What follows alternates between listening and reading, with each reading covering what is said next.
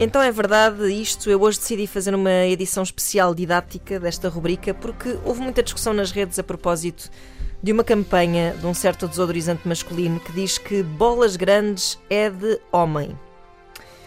Uh... Desculpe-me. Uh, acho que está, estão-se a referir àquelas bolas dos rolões. Rolões. Deve ser. Rolões. Uh, a Associação de Mulheres Juristas pediu a suspensão da campanha e muita gente criticou essa tomada de posição uh, nas redes sociais, claro, incluindo o utilizador do Facebook Ricardo Pereira, que faz a seguinte comparação: Acham que, sexi... Acham que é sexista a campanha?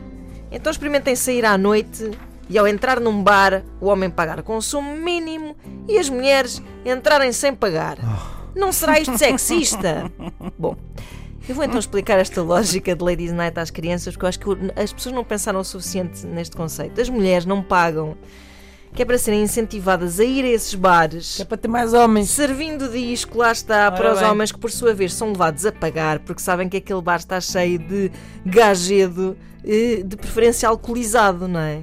Portanto, aos homens que se sentem ofendidos por terem de pagar, quer dizer, pelo amor de Deus, Oh, Ana, onde é que estão as vossas grandes bolas? Desculpa onde é que estão? dizer, isto até uh, há países que proibiram os Ladies Night porque uh, era francamente perigoso, violações, essas. uh, não estou a brincar sequer.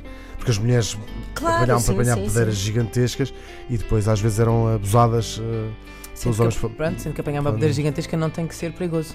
Claro. Eh, não é que eu estou. Não, mas Não, não, eu devia ser, claro. Não devia ser. Ou seja, estão uma data de miúdas, geralmente muito novas, num sítio onde estão muito mais bêbadas que os homens e às vezes não corre bem. Estraguei-vos amanhã a todos.